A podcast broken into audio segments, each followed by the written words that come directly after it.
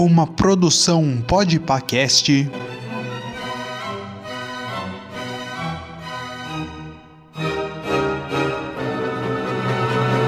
Os clássicos do cinema.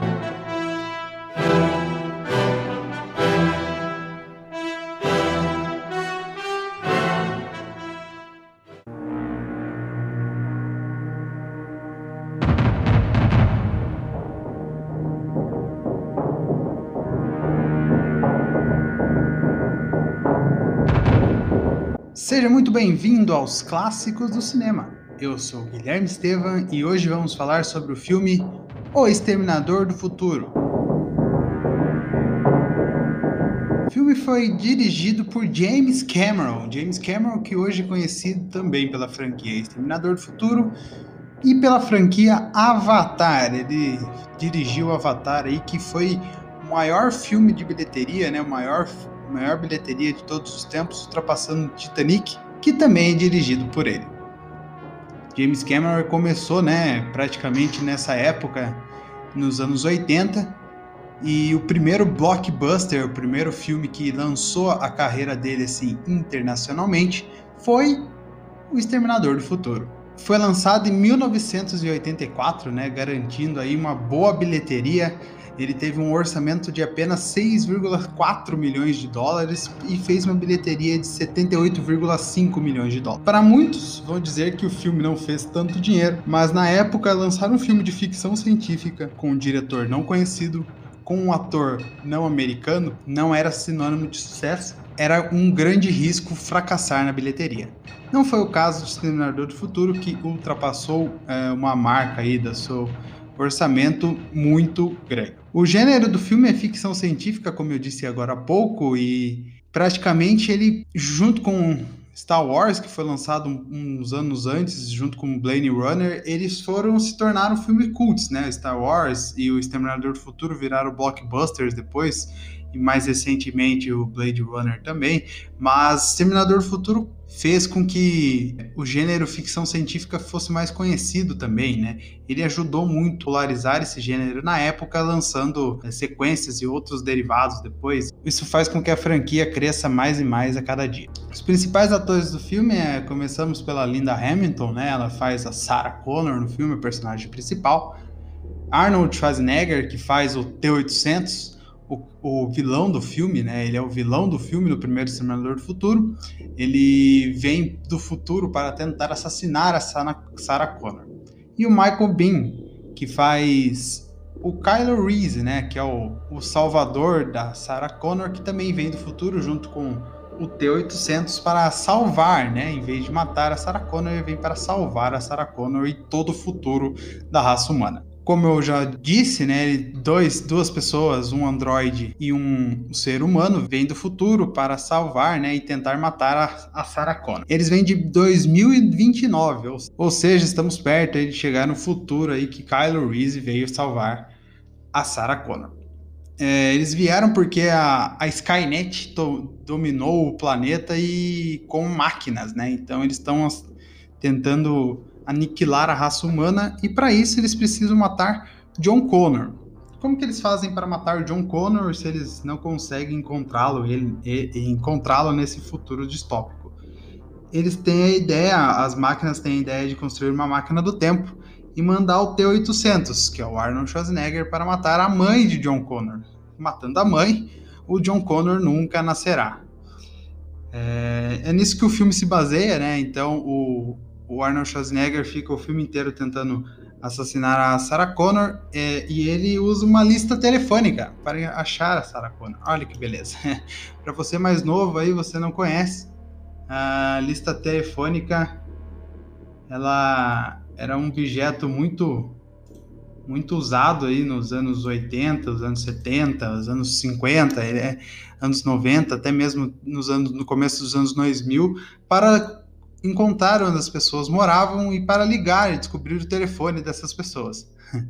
É como se fosse a nossa agenda do celular hoje para você mais novo, mas para o antigo era a forma de se comunicar na época.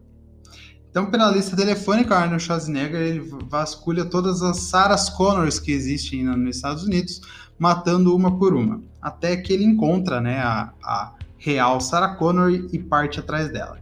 Kylo Reese, então, também, né, encontra Sarah e os, e os dois ficam um tentando matar, o outro salvar Sarah Connor durante o filme inteiro. Uh, a cena mais bacana do filme, a cena que eu recomendo todo mundo prestar atenção, claro, além da cena de perseguição, que todo Exterminador do Futuro tem uma cena de perseguição de carro, caminhão, e isso é bem bacana na franquia. Eles conseguem fazer cenas bem interessantes quando é cena assim de perseguição.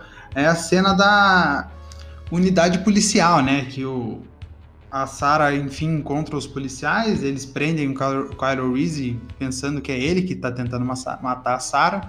Porém, é, uma hora o policial, o chefe da polícia, pede para Sarah Connor dormir, né, para ela descansar e tal, e ele fala que ela tá segura ali, junto com os policiais, porque tem mais de 30 tiras dentro dessa unidade policial e que nada vai acontecer com ela. Quando o Arnold Schwarzenegger chega nesse lugar, nessa unidade policial, ele acaba não sentindo nada e acaba exterminando todos os 30 policiais que estavam ali protegendo a Sarah Connor e os dois, o Kylo Reese e a Sarah, conseguem fugir e etc. Para no final uh, chegarem em uma fábrica, né? Eles, os filmes Exterminadores do Futuro, praticamente todos também terminam dentro de alguma fábrica, né?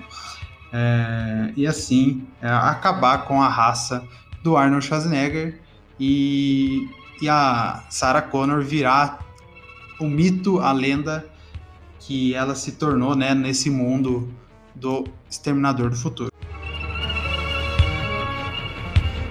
Exterminador do Futuro também ele rendeu algumas sequências, alguns filmes aí. A maioria dos fãs não gostam uh, das sequências, porém o 2, ele é conhecido como um dos melhores filmes já feitos na, na, na, sétima arte, até mesmo sendo melhor que o primeiro. Ele é um dos poucos que o segundo filme ultrapassa a qualidade do primeiro. Ah, então, o Exterminador do Futuro rendeu Exterminador do Futuro 2, é o, o julgamento final. Exterminador do Futuro 3, a rebelião das máquinas. Exterminador do Futuro 4 aqui no Brasil, chamado de Salvação. Exterminador do Futuro Gênesis e Exterminador do Futuro Destino Sombrio, que é o mais novo filme da franquia lançado em 2019, que tem o retorno do James Cameron, né, como é, escritor, né, do roteiro e uh, na produção do filme também, e também da Linda Hamilton, né, que voltou para interpretar a grande Sarah Connor. Exterminador do Futuro não foi indicado a nenhum Oscar, né? Porque, como eu disse na época, os filmes de ficção científica não eram muito bem vistos até hoje, né? Pela, pelo, pelos votantes da academia, mas ele foi indicado a, a, ao Festival de Prêmios de Ficção Científica, que é o Saturn Awards, né? Então, ele ficou bem conhecido aí com o Saturn Awards, vencendo como melhor filme de ficção científica, melhor roteiro, né? O James Cameron e a Gail Ann Hurd ganharam, ganharam e melhor maquiagem aí com grandes efeitos, né, no rosto do Schwarzenegger e transformando ele em uma máquina. Ele também foi indicado ao melhor diretor, melhor ator, melhor atriz e melhor música, com uma grande música que Exterminador do Futuro também fica conhecido aí em todos os clássicos do cinema. Para você que gostou aqui de mais uma indicação, de mais um filme, de mais um programa, procure pelos clássicos do cinema no Instagram por arroba os clássicos do cinema. Você vai achar lá todas as nossas postagens, todos os nossos filmes que a gente fez até agora.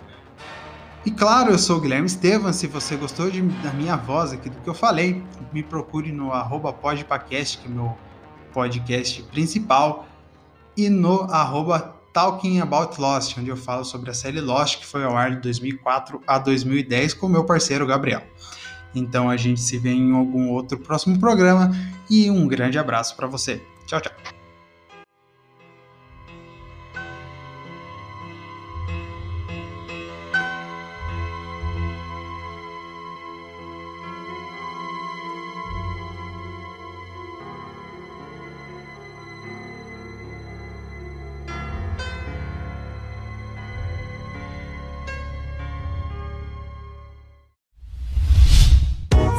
A iniciativa Podcasters Unidos foi criada com a ideia de divulgar podcasts menos conhecidos, aqueles que, apesar de undergrounds, têm muita qualidade tanto em entretenimento quanto em opinião. Por aqui você tem a chance de conhecer novas vozes que movimentam essa rede. Então entre lá no nosso Instagram, o arroba Podcasters Unidos, é só escolher e dar o play.